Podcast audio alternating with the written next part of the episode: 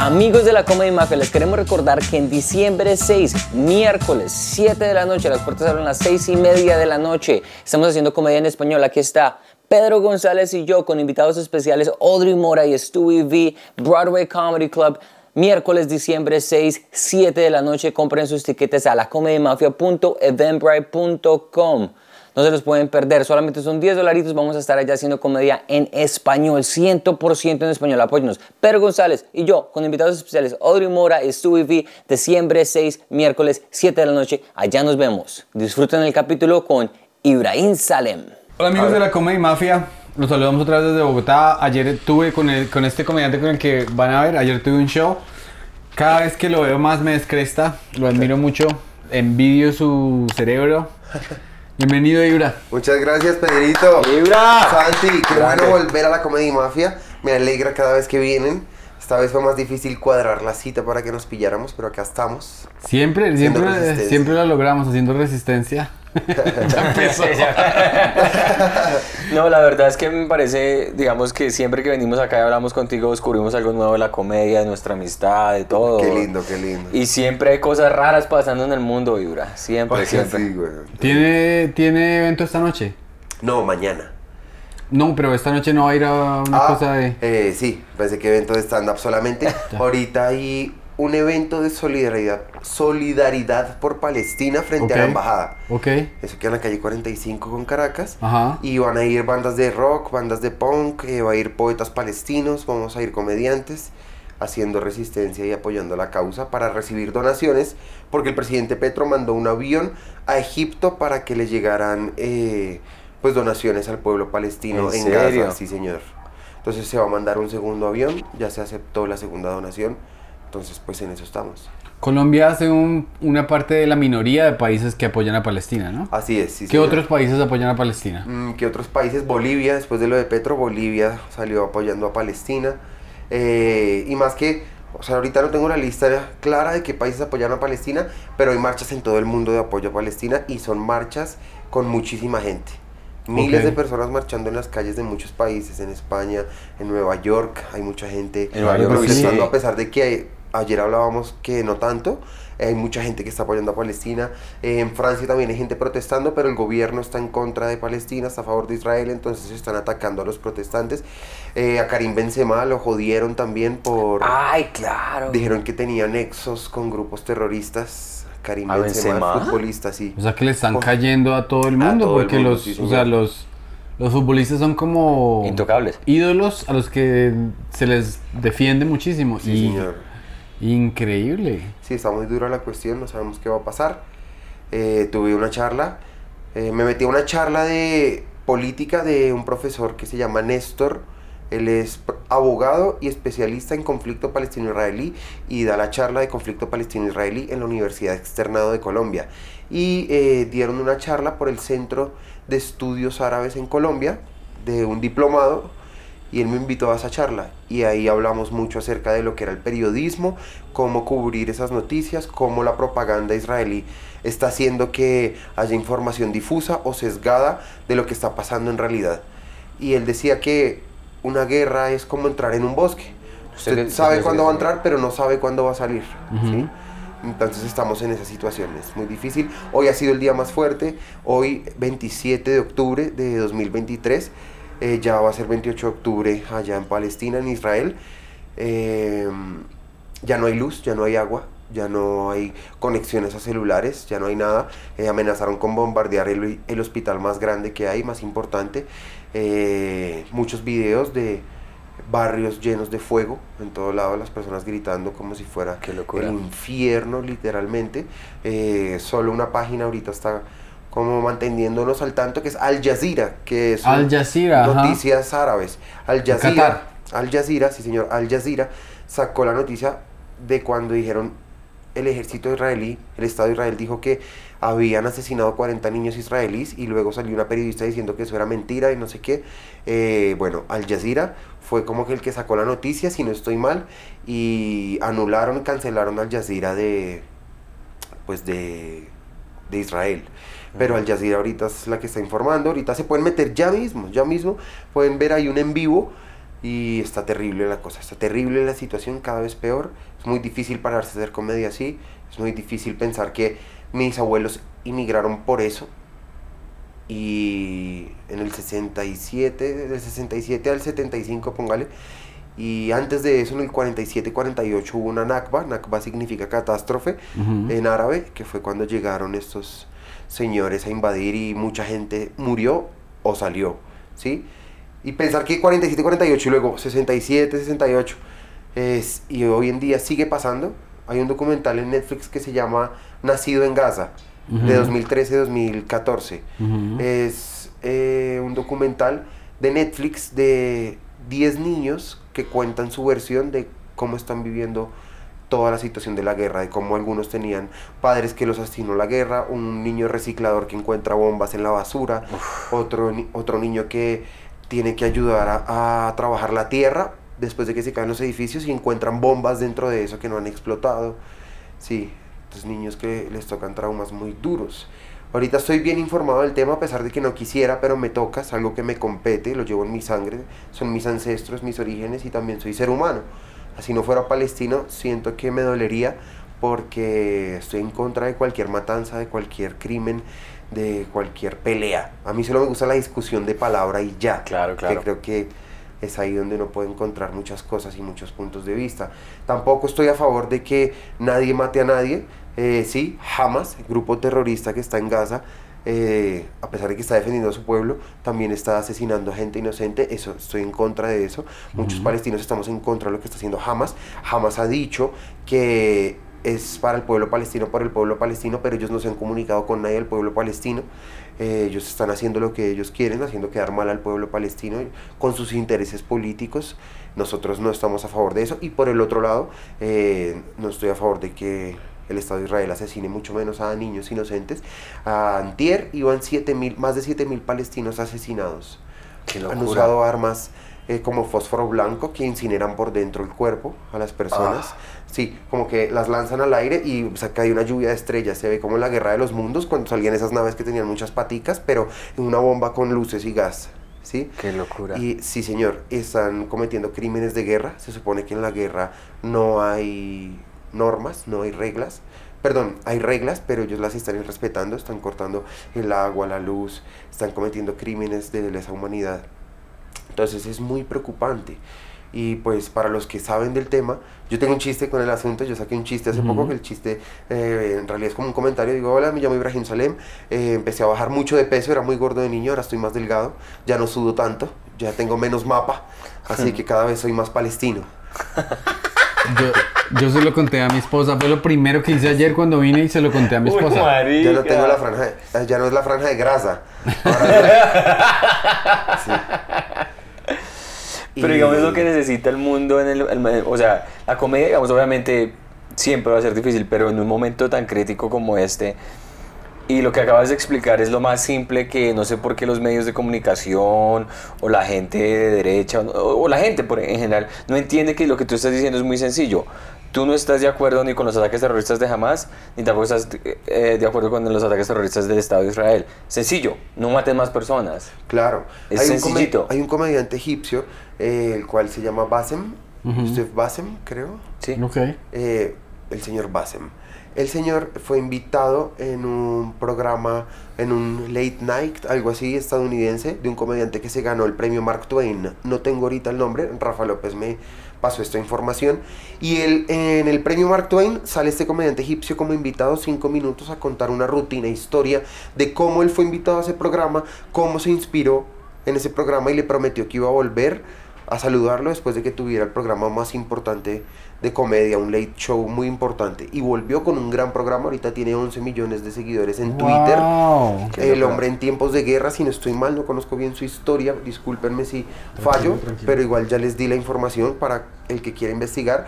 Este tipo se creó un programa en Egipto en tiempos de guerra para niños, una cosa así súper bestial. Y el hombre, después de que pasa lo de Israel y Palestina, lo entrevistan. Y en la entrevista en la que el man sale, Pedro, el man sale diciendo, en una entrevista que, eh, como en un, en un programa inglés, ¿sí? un periodista inglés sale entrevistándolo y él sale contando que su esposa es palestina, y que ella tiene familiares en Gaza y que pues llaman a los familiares y que no les contestan y que pues ya están acostumbrados a eso ya están acostumbrados Hmm. a eso. Igual él de una forma sarcástica empieza a echar unos chistes y me parece genial. Yo no soy capaz de hacer ese tipo de humor o no he sido capaz o no sé si lo tengo o no lo he intentado. Admiro mucho a esa persona. Ojalá pudiera saludarlo algún día. Y él dice, es que yo también a veces quiero matar a mi esposa palestina. También. Pues también me dan ganas de matarla y ella... Es muy tramposa porque usa a los niños de escudo también. ¿eh? Uh, ¿no? Y entonces llega y dice el periodista, es humor negro, no es humor negro. No, no es humor negro, yo la quiero matar a veces. Pero como reafirmando la posición israelí desde el sarcasmo. Yo creo, Claro, claro. no sé qué tipo de humor es ese, pero, Pero muy, es- es muy es- interesante lo que él hace, ¿no? Es, y es muy delicado, digamos, hay un comediante ahorita que está caracterizado por hacer humor negro de esa manera y mantiene un, un sketch que yo decía, qué maestro, porque el man ni es palestino ni es judío, es un blanco de Ontario, de Canadá. Y el man está y mira, hace como, no, yo soy una persona blanca que está, pues, eh, yo estoy muy preocupado por la situación que está pasando en el Medio Oriente entre eh, Palestina y Israel. Y claro, y, y hace, y se firma él y me dice, no, es que hay niños muertos, judíos, no, que no sé qué. Y lo- me llama la Biblia y dice, uno no, se murió uno nuevo de Palestina. Entonces va para el de Palestina y empieza a sentirse mal por el de Palestina, pero después les llama a otra persona, no, es que se murió otro. Y va así, porque así es la gente y así es la ironía de la gente que ya no siquiera estamos tan desen- desensatizados. Descentralizado. des- no, no, que ya no sentimos. ok. eh, Insensibles. insensibles que ahora la gente simplemente está en su celular viendo eh, X, que es el nuevo Twitter, como no, se volvió, y quieren es ver videos catastróficos. Claro, amarillismo. Y- amarillismo, y ese es el sketch de él, no tiene posición, sino que la gente está, va y viene, porque lo que le gusta a la gente es ver eh, videos. y cosas- Amarillismo. amarillismo. Sí, me decía un gran amigo y profesor de, de literatura. Él me decía, Iván, me decía, eh, estamos viviendo el primer holocausto televisado, el primer genocidio televisado de la historia. ¿Cómo se, cómo se deletrea el nombre de este señor? Basem, Bea. Basem Yusef, ahorita les paso el Instagram para que lo pongan ahí. Ok. Por favor, es increíble. Un comediante increíble. O sea, en verdad. Y él era médico, dejó de ser médico. Ahí incluso hace chiste en el premio Mark Twain. Rafa me tuvo que traducir porque no entiendo bien inglés, por desgracia. Pero el chiste era como contaba su historia, que lo invitaron al programa y que dejó de ser médico y que no saben cuántas vidas se salvaron después de que dejó de ser médico. Entonces su humor es muy blanco, pero lo que hace es demasiado importante. Demasiado importante. Sí, es, o sea. No, ¿qué? ¿Qué se, qué? ¿Qué No, se puede pues, decir? No, yo también estoy en las mismas. Eh, me ha tocado informarme mucho, igual, pues eh, así, o sea, así yo no quiera, soy una voz, soy una figura pública. Y representas. Y también soy un representante no solo de la comedia, sino del pueblo palestino. Y por los dos lados, por mamá y papá. Entonces, sí me toca. O sea, me toca y no es que no quiera, sino que no sé mucho. Entonces me he empezado a informar y es devastador informarse y darse cuenta que la información es sesgada, que a pesar de que han querido cortar la información, igual la verdad está. Hay una película que estoy viendo ahorita porque voy a dar una charla de cine palestino en el marco del festival para la Universidad Uniminuto y me siento muy orgulloso porque es la primera vez que voy a dar una charla sobre cine. Pero no había visto nada de cine palestino, solo me había visto una película. Eh, ah, no, creo que la película la mata. Ah, mentira. no. Eh, hay muy pocas películas de cine, cada vez hay menos películas de cine palestino. Y conseguí 11 películas de cine palestino entre documentales y películas. Para los que las quieran ver, hay uno muy bueno el documental que deberían ver, más que el de Nacido en Gaza, que es fuerte, pero uno que se llama Cinco cámaras rotas. Es un documental de una persona que era un campesino que vivía en territorio palestino y desde la llegada de los judíos cuenta cómo fueron a tomar las primeras medidas los topógrafos, luego cómo empezaron a poner ejército, luego cómo montar, empezaron a construir el muro, cómo llegaron los colonos, cómo ellos empezaron a protestar, cómo recibe alguien la primera bala, luego cómo, sí, entonces es todo el proceso. Cinco cámaras rotas, cómo se va rompiendo cada cámara, cómo le van disparando a cada cámara, es tremendo. Eh, luego me vi una película que se llama El hijo de otro, que cuenta la historia del conflicto palestino-israelí. Es la ópera prima de un director italiano y hace toda su película en árabe. Y es una casa con unos palestinos donde tienen un papá que es muy rudo, director de un colegio, y la mamá le dice que se vayan, que eso se va a poner feo, y él dice que no, que hay que resistir, que sus principios son eso. No, primero mis hijos, los principios primero. Y el man se queda ahí en la casa y unos judíos entran a la casa y se toman el segundo piso y no puede pasar a otro lado. Entonces, eh, es como el conflicto explicado desde solo una casita. Ujú. Buena para entender el tema. Luego me vi otra película eh, que se llama eh, eh, Farja. Esa me la vi anoche. Es una película de una chica jordana con raíces palestinas que hizo cuatro cortometrajes, cinco cortometrajes y lanzó su ópera prima en Jordania. La película salió en Netflix y cuenta cómo en el 48-47 están los pueblos palestinos y llega, se va el ejército británico. Cuando se va al ejército británico, está muy feliz porque ella es muy inteligente, quiere estudiar, pero las niñas en esa época solo estudiaban el Corán.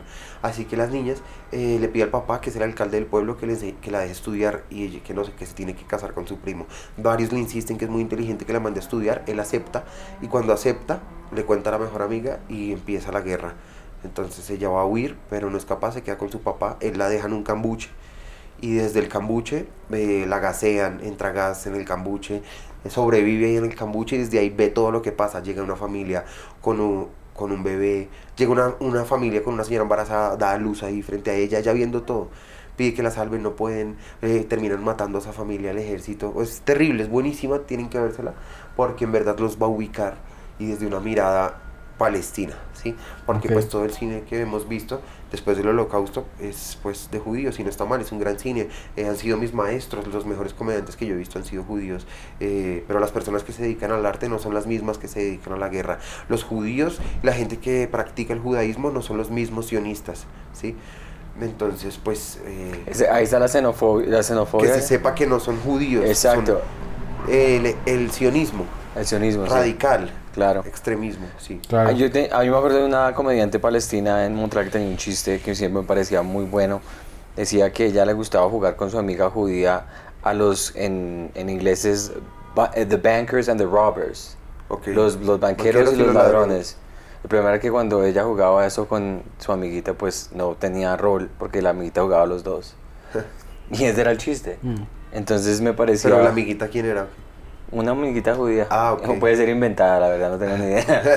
Pero de hecho ahorita ella está casada con una judía. Es una judía y una palestina casadas y hablan de la perspectiva y son lesbianas. Ok, o que se Entonces- colonizaron esa franja. Sí. Y cuando están esos días no se ponen toalla higiénica, sino gasa. A usted no se le puede dar papaya, güey. Ahora, em, Les voy a dar ese chiste. gracias, gracias por compartir esa perspectiva. Gracias por, ojalá que cierta gente que vea esto eh, se eduque y, Sí. y aprenda más. Ahorita estoy leyendo un libro que se llama eh, La historia de los árabes en Colombia y es contada, el prólogo es de Yamid Amat, uno de los descendientes de árabes acá en Colombia, un periodista muy importante. Yavid Amar es descendiente Es de árabes. qué sí chimba. señor. Ahmed Ska, Yamid Amat, Shakira Mebarak, Ali Umar, eh, director de, exdirector ya Maluma- fallecido. Maluma- Y Shakira de- ya, Shakira ya, Shakira, Maluma, no. Shakira ya se pronunció. No sé, creo que no. Ella es libanesa. Ah, ok. Shakira es libanesa. Pero yo no, no, Esca. nada al respecto, Shakira. Eh, hay otro. Bueno, no. Que yo sepa, no. El caso. Eh, hay mucha herencia de judíos y colombianos acá. Hay otro más que se llama el Astrakhan. El, bueno, algo de Astrakhan de Biblowitz.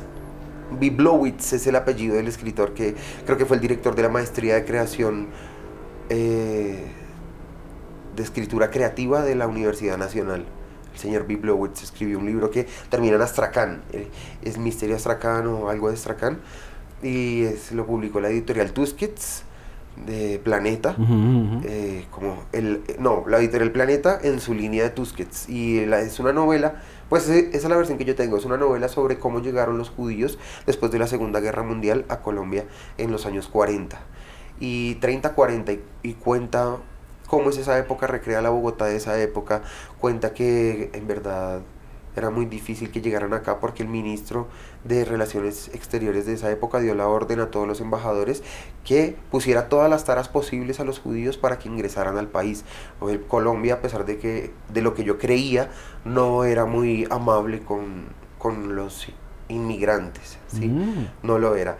Y en el libro hace una referencia a cómo los colombianos más bien bu- buscaban salir, irse a Estados Unidos, irse a Europa para encontrar un mejor futuro y se estrellaron con que después emigraron a Venezuela y luego a Venezuela les tocó llegar a Colombia y como eso mismo ve qué le pasó con los judíos. Había unas 5.000 familias en las cuatro principales ciudades. Toda esta información está en la introducción, en el prólogo del libro.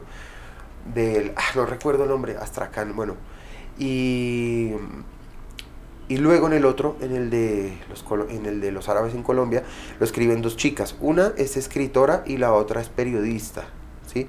Y creo que la periodista o la escritora, no sé, creo que tiene un magister, un PhD en en las comunidades árabes en América de 1880-1980 y ella pues escriben en este libro que se encontró información y lo exponen, no en el libro, creo que en su tesis, en donde, o bueno, es que no me lo he leído completo, donde los árabes en Colombia se decía que no se podía dar ingreso a nadie, solamente a personas rubias, de ojos claros y con altas riquezas. ¿Aquí también? Acá en, este Colombia, país también? En este, en este país fue lo que se encontró, que se decía eso, pero igual pues fue como que muy difícil poder controlar eso, entonces pues llegaron muchos árabes eh, y llegaron muchos judíos. En el libro de Astrakhan eh, dice que no solo los judíos llegaron y que les negaron el visado, más por lo del holocausto, incluso eh, hicieron una petición muchísimos judíos, incluidos eh, personas intelectuales, artistas, y les negaron la entrada.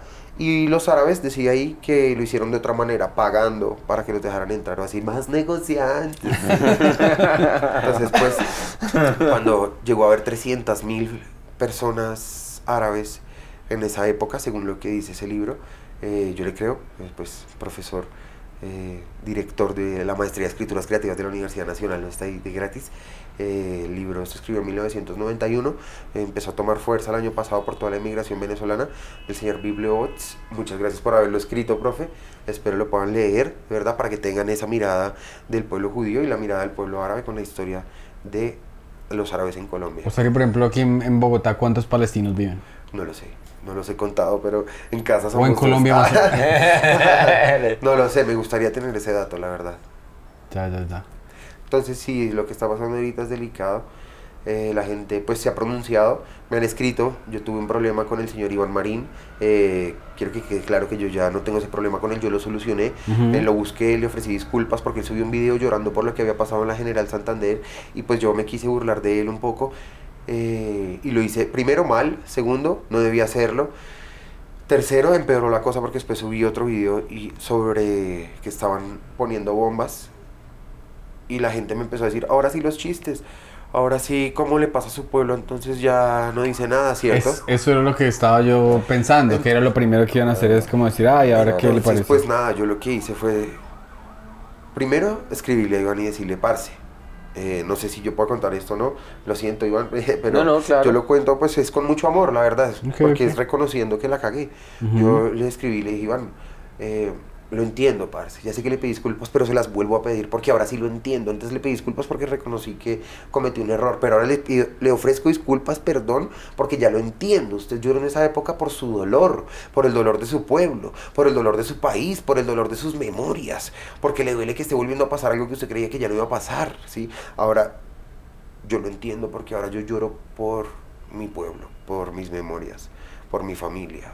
Entonces viéndola, eh, hablé con él, me dijo que, pues, que, todo, que todo bien, que muy fuerte la cosa, que incluso él eh, viajó a Israel hace un tiempo y le salió un- como hace un año y pico y le salió un TBT, lo compartió por estos días y la gente lo atacó muy duro. Y pues él es muy tranquilo, en Sí, realidad es muy tranquilo, sí. Entonces pues sí, que cagada, porque la gente no, un Qué papayazo y, y lo atacan, ¿sí? Y bueno, yo aprendo esta situación, no sé qué decir ahora, no sé con qué video salir, estoy tratando de escribir uno que otro chiste como para informar, pero no quiero hacerlo como lo hice la vez pasada, entonces por eso estoy viendo películas informándome. Cuando estaba viendo la película Farja, la que les comento de la directora Jordana del 2021, específico para que la, la encuentren, esta chica en realidad es basada en una historia real, le cambió el nombre a la, a la actriz principal y yo estaba viendo una parte en la que las mujeres árabes estaban reunidas cantando y bailando con sus turbantes que tienen moneditas de oro, que parece, me preguntaba un amigo si eso era gitano o árabe. Le digo, pues no sé, igual el imperio otomano invadió la península ibérica durante ocho siglos, entonces pues supongo que entre gitanos y árabes hay muchas cosas en las que compaginan, entonces Claro. no sabría quién son, pero cuando yo vi eso recordé cuando yo era niño ver a mi abuela con su parche de señoras, cómo saltaban y bailaban y cantaban y hacían que es como un grito árabe que informa como de alegría o no sé, cada uno Ese es el equivalente en México cuando hacen jajay, jajay. No lo sé. bueno, yo no y sé. entonces yo veo eso y digo, como mi abuela. Entonces yo estaba con mi padrastro y mi padrastro y dice, sí, como su abuela. Y cuando ya iba a salir me empieza a contar la historia de mi abuelo. Me dice que mi mamá le contaba que mi abuelo era un hombre muy fuerte, que ellos emigran por la guerra, se van para Jordania. A mi abuela la casan con mi abuelo. A mi abuela la tenían encerrada en una pesebrera. Y la madrastra, me dijo mi tía o la tía, algo así, la tenía encerrada en una pesebrera y le daba un huevo diario. Después de que ya la madrastra va a morir, la llama y le pide perdón a mi, a mi abuela por lo que hizo, sí. Y mi abuelo coge, se lleva a mi abuela, la deja en Jordania, la embaraza, mi abuela da a luz a un niño y él dice que se va a ir para América. Y él coge y se va en un barco solo, hasta sin hablar español, sin tener mucha educación, sino muchas ganas de salir adelante y de prosperar y de progresar y de estar bien. Y coge un barco que yo no sé por qué razón, necesito averiguar para contarles luego, llega a Colombia y nos, a La Guajira en barco. Y luego no sé por qué razón termina en Bogotá y luego eh, a, mi, a mi tío, que nunca lo conocí, ni siquiera sé su nombre, lo cogió un bus, lo mataron. Entonces él Oh. vuelve por mi abuela, la trae a Colombia y se asienta en el barrio El Policarpa, un barrio de invasión. eh, y ahí vive mi abuelo y ahí se conocieron mi abuelo y la familia de, de mi padrastro, ¿sí? Y me contaba mi padrastro que mi mamá cuando estaban cuando se iban a dormir le contaba estas historias. Yo estaba aterrado, yo me puse a llorar porque no sabía nada de mi abuelo y me dijo esto, su abuelo fue un héroe. Y cuando me dijo eso me impactó mucho, la luz estaba apagada, yo quería llorar, ya estaba frágil por lo de mi abuela y yo nunca me había puesto a pensar en mi abuelo y me dio rabia haber sido tan estúpido y tampoco consciente de no pensar en mi abuelo materno, porque yo admiro mucho a mi mamá, ¿sí? Y mi abuelo materno pues fue el papá de mi mamá y mi mamá fue la que me cuidó a mí con mi abuela, las dos ahí luchando, ¿sí?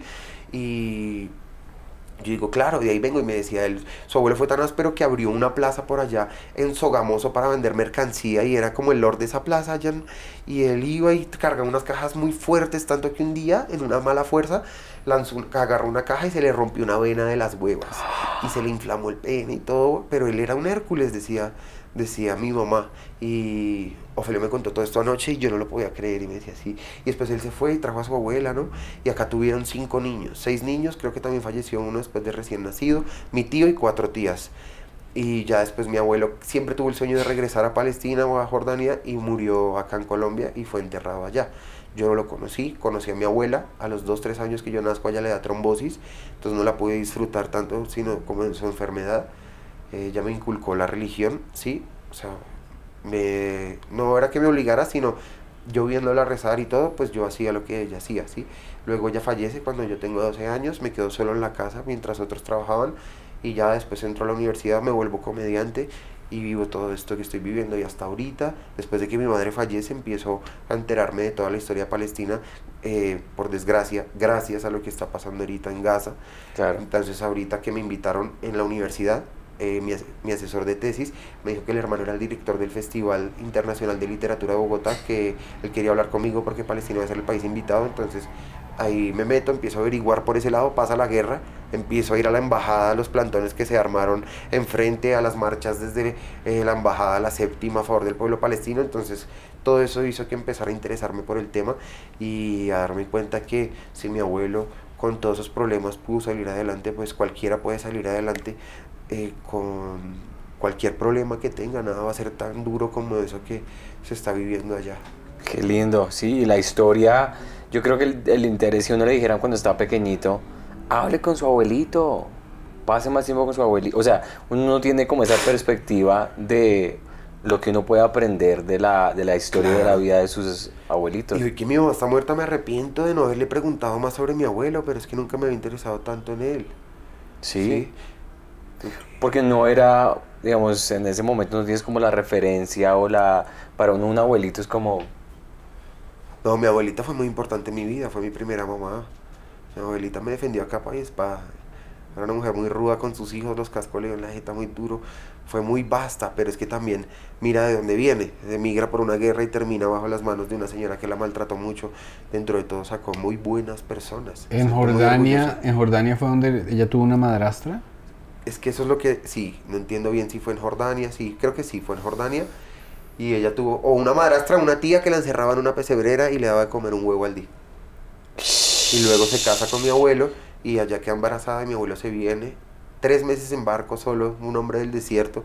Imagínense ese cambio de vida tan abrupto, ¿no? Pues es las ganas de salir adelante, un la historia del teso, un inmigrante. teso, o sea, pero un teso, güey. Pero sí tiene toda razón al decir que uno ve lo que han hecho los ancestros y lo que sobreviven otras personas y uno dice, pues bueno, se puede sobrevivir todo. No, se va a sobrevivir. Y hay que hacerlo cada vez mejor. Mm. Sí, Entonces- mi, mi, mi- pues en un poquito como del tema, mi esposa, cuando yo estaba muy pequeña, tuvo la oportunidad de hacer un, como un doc- documental, documentando eh, la vida de su abuelito que inmigró, no él porque él nació en Canadá, pero el, el abuelo de él sí nació en Italia, bajo un régimen fascista, y fascista, qué pena, fascista. Y, y ella pudo aprender la historia del abuelo de ella, donde escaparon a Italia, donde estaba la situación bastante complicada, y que cuando llegaron a Canadá se sintieron muy agradecidos de llegar a Canadá y que el El abuelito... frío tan hijo de puta. No, gracias. Sí, ese frío. Pero gracias a Dios, no, no sé. Y entonces sí, que llegaron ahí, que apenas llegaron a Canadá, el abuelo, el bisa, el gran, abu- ¿cómo es? great, el bisabuelo, El bisabuelo. sí, el bisabuelo, le dijo, yo quiero ser canadiense y no quiero ser italiano ya. O sea, la identidad de él cambió, entonces, Se quitó hasta el pene. sí, entonces ahí es muy chistoso. la- Dejó de comer pasta. Ahora solo come alces. Se lo come alces y puro hielo y, y, y nieve. helado sin sabor. Y helado O sea, sin hielo. sabor y puro Putin. Y una, y yo, eh, la última vez que yo lo vi, eh, usted dijo, no, es que a mí eso de hablar de sexo en el escenario, no. Y ayer se dio una Ayer me dio- regarra. Sí, descubrí que hay un temilla ahí chévere. Con, con eso, aunque me gusta abordarlo de otra manera, pues recordé que mi comediante favorito, Pedro González, Don Hediondo, los chistes que yo escuchaba de las escondidas eran los de, ay, que la prima al Bakú, y que mi pipí de aquí a la boca a la señora. Y que... Entonces, claro, me di cuenta que a mí me gusta ese humor resto, y pues en mi familia sí había mucho humor de eso, así Ya, como, y como son ya. árabes, era muy escondido, entonces era como, como, ¡pah! lo tira y se iban así un bombazo de chistes. Ah. Y, y era un chiste el hijo de puta y nadie decía nada porque marica, somos árabes. O sea, no sé, como la energía de, de nuestra cultura. Entonces eran chistes muy chéveres. Y sí me gusta abordar esos temas y como desde la teoría y desde la, desde la práctica, no desde lo cochino ni nada, sino desde... No, es que no, o desde sea, ¿Cómo lo vio usted? No sé cómo lo definiría. me encantó, me Pero cómo pareció, lo ente- es como, es que es tan rápido, se lo hace tan rápido que, que, que, que como que... como informativo. No sé, es O sea, chévere, me- me O gusta. sea, si usted acuerdo no ha lo de- culiado, vaya al nuevo show de Ibra que le va a enseñar a culiar bien rico. Me acuerdo lo de la, lo de la Ray-Ban y las orejas Ah, y, y, y ese se me ocurrió ahí. de- ¿En serio? Sí, Wow. ese, no me acordaba de ese, gracias. Yo diría que, o sea, pues es- estoy entendiendo una faceta suya, que usted dice, no, pero es que a mí yo no sé qué. Sí, no, hay que es- probar de todos, hay que echar chistes de todos. Un comediante tiene que coger cualquier tema y volverlo humor. ¿Cuál es- ¿Y cuál es el tema para el próximo show? Pues este, o sea, ese es el show sobre sexo y así, pero siento la obligación y la necesidad de hacerlo sobre Palestina e Israel. Me gustaría hacer un híbrido entre los dos, pero como hilo eso. pues, que Israel. Hablando de culiadas, la culiada que le metieron a Palestina.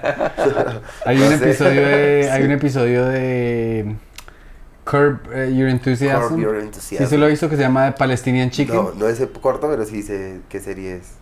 Eh, so, el, se- el episodio se llama El Pollo Palestino. Entonces resulta que eh, hay un restaurante de, de pollo palestino que es una chimba de restaurante. Es el mejor pollo que hay. Pollo árabe. Pero Larry David es judío, parce. Sí. Entonces, pues, el, el man... eh, pero el- los judíos empiezan a protestar porque había una pollería judía ahí. Entonces los palestinos... No, como que... eh, sí, que llegó una pollería judía al lado de los palestinos. Entonces los palestinos dijeron que le estaban ocupando la esta del pollo. mierdero. Y se armó el mierdero. Pero a Larry le gusta el pollo palestino más. Entonces el man es judío, pero le da el huevo y se mete ahí encubierto. Y una vez un amigo quiere entrar al restaurante de pollo palestino, pero no se quiere quitar la yamaca. Y Larry le dice este marica, y le quita la yamaca y se la aplasta. Entonces todos los palestinos dicen que el man es un héroe, güey. Y una vieja re buena le dice, Larry, me gusta Larry. Y, y entonces el man se la lleva para la casa y la vieja se le monta encima y le dice, culéame como tu país está culeando al mío. Ese chis buenísimo. Ese, ese, ese capítulo eh, brutal. Y, y estamos hablando de un. del progreso. como ese poder transgresivo que tiene la comedia. Y el comediante por excelencia, como lo es Larry David, dice, yo aquí no tomo, yo no tomo el lado de nadie. Yo me voy por lo que yo quiero, que es el pollo. Ok, Una chimba, una chimba. perfecto. Ese, ese es de esos chistes cuando uno dice, y es, puedes mezclar, cuando mezcla el sexo con, sus, con su integridad. No sé qué comentar ese chiste que, que si uno está, que estaba teniendo sexo con una, con una vieja y que se dio cuenta que tenía una cosa súper racista al lado, entonces parte de él dice, marica, ¿me emputo ya mismo? O, o cuando me venga me, me emputo. Ya cuando me haya terminado es que yo me pongo bravo. Es así como la integridad de lo que es la persona el más sexo. el deseo del sexo, sí. Y, ahora- y a- su- tanto su madre como su padre son árabes. Sí, señor. Palestina, sí. Y usted, y- digamos, usted sí siente esa esta de... ¿Usted saldría con cualquier persona o siente el impulso de... ¿Saldrías con una judía? Eh, salí con una judía antes de que pasara todo este problema. Tu- salimos un poquito y después dejamos de salir muy rápido. Porque lo prohibimos. Eh, pero muy buena persona, muy buena gente. Dios la bendiga a ella y a toda su familia. Es que se, movió, se Estuvo mudó a mi bien, apartamento y normal, no o sea, quiso Nos salir. gustamos y ya. Claro. Sí. Por ahí otra judía también. Hablábamos, me decía, no, yo estoy a favor de las israelitas, pero te quiero mucho, papito. Así. Ay, qué Este chiste es acoso, dice que tú te cuadraste con una judía y se te mudó al apartamento, pero después no la pudiste sacar. Buenísimo. Buenísimos. ¿Por qué no jugamos el, el jueguito con Ibra, el de las preguntas? Ah, sí, pues tenemos unas preguntas ahí aleatorias, ver, personales. Va, va, va. Y con eso Dale. cerramos. Listo. Para que te puedas ir a tu compromiso. Em, escoge un número entre el 1 y el 12. Siete. Una vez en, en su adolescencia que hizo el ridículo. Uy, muchas. Todas. Sigo haciendo. Eh, a ver, una vez que haya hecho el ridículo. Eh, una vez en el colegio. Pues a mí me pareció ridículo, la verdad. Yo era el gordito y yo tapaba en el colegio. Y no, marica. Ah, bueno, no, esa no. Bueno, les voy a contar esas dos. Y entonces eh, estaba todo el colegio mirando por las gradas, como desde los, el edificio y todos asomados así, eh, frente a los salones, los pasillos. Y acá se asomaba uno y veía la cancha abajo y estaba todo el colegio reunido a- alrededor de la cancha, de los pisos. No, marica. Y a mí me hicieron ese túnel así enfrente de todos al arquero que quedó humillado y todo el colegio hizo ¡Oh! esa, esa. Fue fuerte. Estaba- ¿Era un intercu- intercursos o qué? Fuerte. Era un partido importante, no Ah. recuerdo que ya era como sexto, séptimo, no me acuerdo Ya. qué, como qué partido era, pero fue un partido en donde fui. Y un gol de cuquita así, Uy, no. Obviamente perdí la virginidad. y otra, en ese mismo colegio, me fui y compré unas vainas al Restrepo, unas bromas, esas tiendas de bromas, y fui y compré pedo de bruja. Yo- y entonces fui, yo llego al salón así, y me arrodillo en la mitad del salón, Ajá. rezo hacia la meca. No, mentira, no, obviamente no. y he hecho el pedo de bruja. Ajá. Y me paro y entonces me dio el examen, uy, pero la mierda, ¿quién fue? ¿Quién fue? ¿No? Pues todos me vieron ahí arrodillarme, ni siquiera lo pude hacer disimulado ni nada. O sea, que le echaron la culpa- o sea, usted hacer una broma, pero le terminó echando la culpa a usted. No, pues, pues sí, Pues porque vieron que yo fui el que lo hice. Ay, marica. ¿Cómo ahora ser sido profe de Ibra? Marica, Ibra- vez- no, yo tuve una profe que le eché polvos pica pica a la profesora de jodas. español, le eché polvos pica pica en la mano y se le hinchó y de todo y puso la queja. También una- Y puso la queja. Ahí mismo, con lo- cuando compré el pedo de bruja y a otra, una muchacha del conjunto. Que él tenía membresía en la tienda de bromas. Se va que viene el viejo Ibra. Sí, una amiga, una amiga del conjunto que quiero mucho a Lorena, un saludo para ella que vive en Estados Unidos ahorita con su esposo. Ella vivía en el sexto piso, nosotros en el cuarto, y entonces yo sabía que ella venía y yo no había leído bien las instrucciones de cómo era que se echaba eso. Eso pues usted cogía y lo echaba en el aire donde fuera a pasar la persona para que las partículas le incomodaran y empezara a estornudar y como una alergia y así. Y al ratico pues se le quitaba. Pero entonces ella entró al ascensor y apenas entró yo le hice en la cara. Y me fui corriendo, huevón. Y luego llegó pues con la cara toda hinchada, roja, así en la cara. ¿Usted qué me hizo? ¿Qué me hizo? Dígame, mi mamita me está con... Todo aquí, huevón. Qué El gonorrea. señor Girafales me ha venido. Y entonces pues ya, paila. Venga, Ibra, ¿usted cuántos colegios tuvo que asistir antes, Perdón, de, que- Lorena, antes es- de graduarse? Siete colegios estuve. Siete colegios. Y el se- Colegio Manitas Creativas en Jardín, de primero a segundo Instituto Bogotá, el tercero Academia Militar Mariscal Sucre, de cuarto a séptimo Instituto San Bernardo de la Salle, luego me echan de ahí en séptimo, me ponen disciplina en, insufic- suficiente, entonces no pude entrar a otro colegio porque miraban la disciplina. Entonces mi mamá dijo, no lo voy a dejar en la casa, va a tocar que repita el año, vamos a pasar el boletín de sexto, donde le salió inaceptable. Entonces me recibieron en un colegio que se llama Colegio Adventista de Manuel, hice séptimo otra vez, no, octavo y noveno. Luego en noveno me echan y porque llevé marihuana. No, yo no fumaba ni nada, pero llevé marihuana, le pedí a un man. Es que una vieja me dijo, hablamos de marihuana, y yo le dije, yo sé que en el barrio hay alguien que me da, y me dio, y, la eché en una bolsita, y la envolví en cinta, y me la llevé como una pelotica, y luego la pelotica se me perdió allá en el colegio, y llamaron a mi mamá, y nunca mostraron la pelotica ni nada, pero me semi-escolarizaron. O sea, me dejaron estudiando desde la casa para terminar. Entonces mi mamá dijo, no lo quiero en la casa. Es tan palestina esta historia por donde la vean. weón. O sea, no podía, yo estar, no podía estar yo en mi casa palestina, weón. Entonces me mandaron al colegio a estar semi-escolarizado en el colegio. Luego acabo el colegio, entró en décimo al Instituto San Juan de Dios. También hubo un bollo allá en ese colegio porque yo tenía un parche de amigos que se llamaban los SC, que es que los Ositos Club. Y todos teníamos en el Facebook Camilo SC, Ibrahim SC, Cristian SC, David SC, Nicolás SC, todos SC.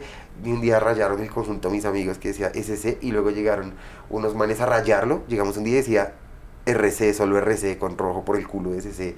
Y, ¿quiénes son los RC? No, que resulta que eran unos males que les decían los real alcohólicos, que era un parche que jugaba fútbol allá. Y en el conjunto vivía uno de ellos. Era como, Un espía tenían ahí. pues sí, vivía ahí, weón, y no se la llevaba también con nosotros. O sea, como que yo en el tercero, el man en el cuarto y, una, y un- otro SC en el quinto, weón. Y eran nueve bloques, cada bloque dos interiores y el man preciso vivía ensanduchado entre los dos. El señor Brandon y su señora mamá y su señora hermana y su señor padrastro. Un saludo para ellos si están viendo esto. Éramos muy niños, tuvimos esas discusiones, ya crecimos, maduramos y pues cada quien en la suya. Pero en esa época ellos fueron allá al colegio y, y me buscaron a mí y a un amigo que se llama Camilo, que también pues era más peleón. Ese día yo no estaba porque tenía el brazo dislocado, pero fueron, armaron la espantosa, horrible, entonces pues llamaron a mi mamá, me citaron, yo ese día menos mal no fui y me echaron. Entonces terminé estudiando en 11 en un colegio que se llama Colegio Adventista Manuel, muy chévere ese colegio porque yo he dicho eh, algunas veces que no es chévere, pero la verdad sí, porque fue un colegio que me enseñaron el folclore colombiano, para graduarse había que hacer una comparsa y era específico de folclore. Entonces cada salón tenía un nombre de una tribu indígena, nosotros éramos los cativos. Eh, yo quería ser de una tribu indígena que también hubieran desplazado como para la redundancia. Mentiras, no. No sé qué pasó con los cativos, pero el caso fue que nos enseñaron muchas cosas de los bailes, de los festivales importantes del país, de los instrumentos eh, folclóricos. A mí me tocó disfrazarme de negra palenquera porque no, No había un no había una mujer de mi tamaño, solo habíamos dos manes del mismo tamaño y yo fui el más indisciplinado. Entonces nos tocó ponernos eso. La rectora me dijo, usted tiene el observador lleno, le toca disfrazarse de mujer para que se gradúe. Obvio fui por mi vinilo, me pinté de negro, mi mamá póngame guata en la cola y yo No, Eh, que te quiero, hágame la viva, que allá viene la. Mi mamá grave me dijo por todos lados. Ese día me sentí avergonzado por el ridículo, pero mi mamá fue muy feliz, así que pues fue un gran recuerdo. Ay, qué bonito. Un saludo para toda la weón. promoción de el Isaac Newton 2012. Qué, Qué bonito, lindo. qué ¿Alguna vez bailaste el bambuco? Sí, claro, todos los bailes, todos los bailes. Ah, sí. Porro, eh, bambuco, cumbia, eh, joropo. Joropo. Yo ¿Cuál- bailé el cu- joropo. ¿Cuáles son los recuerdos más bonitos que usted tiene con su mami? Muchos, ese, uno de ellos cuando trabajábamos en San Andresito, me llevaba a trabajar cuando nos devolvíamos a pie en medio de la lluvia, nos perdíamos en bus, íbamos los dos cogidos de la mano. Eh, sí, una vez que hice un show de comedia en el Astor Plaza, estaba sold out, había un poco más de mil personas, y el caben mil y le metimos un poquitico más, güey. Y yo eché un chiste en árabe, y nadie se rió, solo hubo una carcajada que fue la de mi mamá, y cuando dije, es mi mamá, y todos se cagaron de risa, porque, como, porque se rió esa señora, y luego entienden. Entonces fue un momento único, o sea, Claro. hermoso, súper orgullosa. Eh, antes de que muriera, cuando me dijeron que ella ya no iba a poder abrir los ojos ni iba a hablar y que ya se iba a morir, yo me le tiro a los pies a llorarle y le lloraba y le, y le lloré tan duro que en un punto eh, yo me le acerco a la cabeza y yo lloraba así como "Ah", y ella coge y abre los ojos, los abre y me mira fijamente y vuelve y los cierra. En su último esfuerzo me escuchó por allá en el fondo, yo estaba con Emir Quintero, fue testigo de eso. Fue muy fuerte. Emil le acariciaba la cabeza y le decía tranquila. Y yo lloraba. Yo, y Emil dice que él siente que él fue el que la hizo y que es toda esa energía. Y ella, el único sentido que tenía bien era el oído. Entonces, quién sabe qué le habrá movido por allá. Que me alcanzó a abrir los ojos, me miró y fue lo último que miró. Y yo cerré los ojitos en el hospital. Claro. Luego ya se fue a la casa y fue mejorando, pero en realidad era una enfermedad que, así mostrara mejoras, eh, iba a ir en picada. Qué memorias tan lindas. Sí, no, pues más historias, pero pues por ahora estas. Una vez que tuvimos un viaje al eje cafetero, fue muy bonito también. Qué chimba. Sí, y yo cuando la hacía reír salía del baño en bola y, y le hacía el helicóptero a mi mamá. a mi mamá y a mi abuela, güey. ¿A los cuántos años? Por ahí, ¿qué? ¿10 años? Sí, es que eso es una clásica, güey. No, Yo tenía como ocho, mi papá, papá estaba re gordo y, me- y- y le dieron por allá unos calzoncillos que le quedaron chiquitos y dijo, póngaselos al Pedro. Y, pero pues eso me quedaba, entonces, a mí- o sea, yo hacía así nomás y se caían. Sí. Yo hacía el baile de las pipas, se llamaba. Ok. Y ya yo empezaba a hacer así. De los, de los. Sí, exacto. Sí, y a mi mamá y a mi abuela esos chistes así. Y hacerla llorar de risa imitando gente. Ya reía mucho, mucho, muy fuerte. Y muy orgulloso en el hospital antes de que empezara lo más fuerte. Era orgulloso contándole a todos los de las camas. Es que él es comediante, él es que es comediante. Y entonces ella publicaba cosas de mí después de lo de los policías y las amenazas, que ella fue amenazada. Ella me publicaba y me comentaba algo y la trataban mal. Y yo me peleaba con ella para que no publicara nada. Yo era fuerte con ella y después me arrepentía. No supe decírselo con amor porque yo lo que no quería era que la vieran, que le escribieran, que la jodieran, que la dejaran tranquila. Ella sufrió mucho toda la vida con muchas cosas como para que sufriera por terceros también, o sea, generado por mí, entonces, eh, pero para ella eso era duro, que yo como que no la dejara publicarme ni nada, y yo casi no quería subir fotos con ella, para que no me la molestaran, ¿sí me entiende? Pero eso para ella era como que no me quiere mostrar, y entonces fue muy difícil todo eso para mí. Mi abuelito falleció hace como cuatro semanas. Sí, Mi mami, lo estuvo, mucho. mi mami lo estuvo cuidando. Qué fuerte. Mi mami lo estuvo cuidando como por 15 años. Se vino de Estados Unidos a cuidar a su padre todos los días porque lo Buena amaba. mamá. Un amor, Buena un amor hija. de persona. Bueno, ya. Y mi mamá y mi hermana, o sea, después de un mes de luto, eh, yo les había recomendado la terapia de la psilocibina. Sí, De, ya sabes, que es la Claro. psilocibina. Y mi mamá la hizo y dijo que qué cosa tan hermosa. Porque es que mi mami, por ser siempre tan fuerte eh, y cuidar y cuidar y cuidar, nun- no se dejaba llorar. y la hizo llorar. Mi hermana dijo, mi hermana dijo que, o sea, mi, mamá se lloraba, pero no se dejaba Ir. ir. Y O sea, en soltarse el sentimiento. Eso es lo Exacto. que recomiendan cada vez que uno tiene una emoción. Entregarse a ella para no exacto, cargarse. exacto. Y mi hermana dijo que cuando ella, em, porque mi hermana también estuvo cuidando a mi abuelito, mi familia eran los que hacían turnos de 24 horas al día en el hospital, 7 días a la semana. Entonces mi hermana la tuvo a ese viejito de 91 años así, y mi hermana dijo que en el medio del este de la psilocibina, el brazo de ella de aquí para abajo se convirtió en el, el- el brazo de mi abuelo. Así con las pequitas, con las arrugas y que ella sintió quién es él. Y sintió que ella era él también. O sea, que ella estaba dentro de ella. Claro. Porque, pues, esas personas se van, pero no se van, terrenal, se van terrenalmente, pero siguen ahí con nosotros, nos cuidan. Eso de la mirada de mi mamá, yo siento a mi mamá en todo lado. Cada vez que voy a hacer algo bueno o malo, weón, siento unos ojos así abiertos en una publicidad, en lo que sea, y yo digo, marica, acá está conmigo. O sea, no por verla en una foto, en una publicidad, sino porque eso me trae ese recuerdo y me hace sentirla de alguna u otra manera. Claro. Y hubo un cambio radical en su ser después del fallecimiento de su madre. Pues yo he necesitado cambiar muchas cosas y no las he podido cambiar del todo, pero claro, ha habido un cambio drástico en muchas cosas, de conciencia, de alimentación, de, de, de, de familia. Ahorita estoy un poco peleado con mis tíos y me siento mal porque no era lo que mi mamá hubiese querido y espero solucionarlo, pero un poco más de conciencia con esos temas, a pesar de que no se desarrolle de la mejor forma, eh, un poco más de conciencia, sí señor.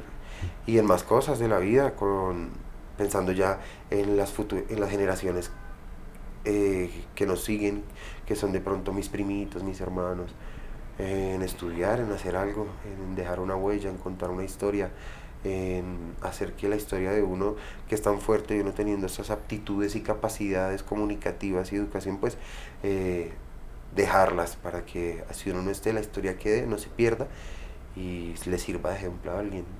Sí, eh, no, es que eh, usted ya tiene un equipo de producción que esté filmándole todo y haciéndole risas y viéndole todo. No, no, no. No, Hay, sí, hay que hacerlo. hay que Hay hacerlo. que hacerlo porque yo ayer vi como que chiste político súper inteligente.